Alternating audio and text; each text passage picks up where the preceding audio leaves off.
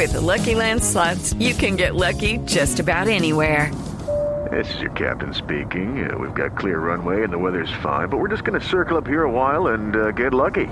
No, no, nothing like that. It's just these cash prizes add up quick. So I suggest you sit back, keep your tray table upright, and start getting lucky.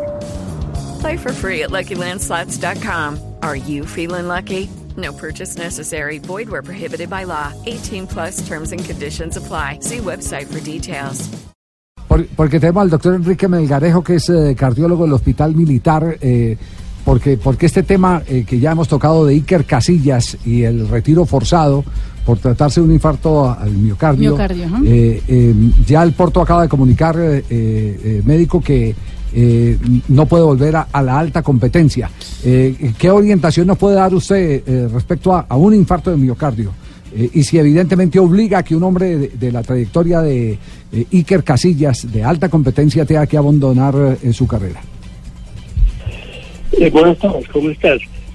Pues mira, no es fácil por lo siguiente, porque no ha habido realmente deportistas de alto rendimiento que tengan un infarto y después sigan la competencia, es muy raro.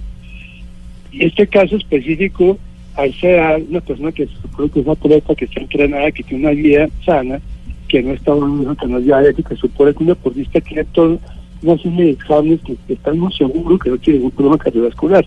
Que ha hecho un infarto a esta edad, una posibilidad grande es que tenga una malformación congénita en las coronarias.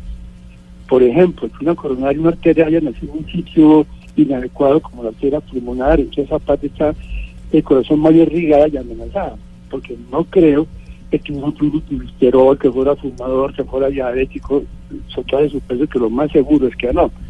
Ahora, viene la, la pregunta crítica, lo que tú me dices.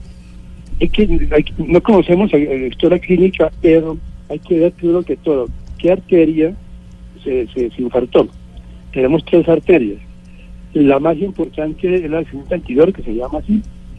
Un, infarto no solo es un infarto que es muy grande y el corazón queda muy averiado, no podría seguir su carrera profesional, se le acabaría. Ahora, eh, si fue una arteria secundaria, sé que le colocaron un stent, pero no sabemos eh, qué tan grande fue el infarto, que es una cosa muy a favor. Y tengo entendido que la atención fue casi que inmediata, es decir, pasó muy poco tiempo.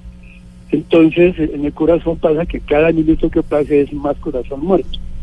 Pero tengo entendido que fue una atención muy, muy, muy, muy oportuna. Su infarto fue muy pequeño, pero el pronóstico en cuanto a que vuelva a ser eh, deportista de alto rendimiento es muy sombrío. Sí, eh, eh, es decir, a, a su juicio, eh, por, eh, por la información que tiene, eh, tendría que largar el deporte de alta competencia.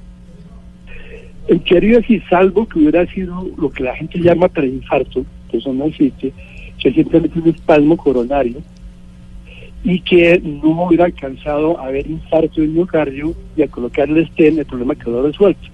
Si es un infarto, el pronóstico es sombrío, dependiendo, te repito, del sitio del infarto, de la extensión del infarto y cómo tanto haya quedado lesionado el corazón. Eso no lo sabemos. Claro. Lo que yo, el- los medios, es que fue una atención muy rápida, más o menos que costó como hora y media máximo en hacer el procedimiento, pero si fue un espasmo coronario, o sea, no fue una placa de colesterol, no fue un trombo que hubiera tapado la arteria, sino que fue un espasmo y colocaron el stent y no alcanzó a hacer infarto, podría seguir su vida, pero muy limitada. Y en este mundo deportivo, tú sabes que aparte de, de seguros, de cosas, pues está fuera del mercado. Simplemente por eso. ¿Quién salga a contratarlo para que tenga otro infarto una muerte súbita, como ya había otros deportistas, sería muy difícil. Como Foy, por ejemplo. sombrío.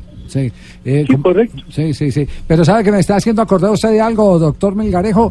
El Deportivo Pereira en los años 80 tuvo a un extremo derecho, Álvaro Osa. Y cuando lo fueron a vender a Independiente Medellín, va a los chequeos médicos y encuentra con que tenía una malformación en el corazón. Y terminó, y terminó ahí su, su carrera, a pesar de que ese hombre corría, era un puntero supremamente veloz, puntero derecho.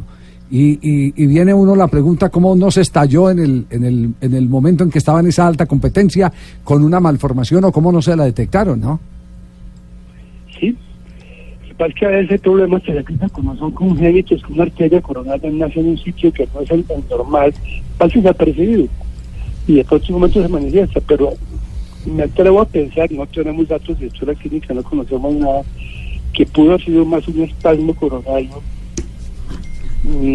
pero sí, es, es un caso muy por ejemplo, un piloto.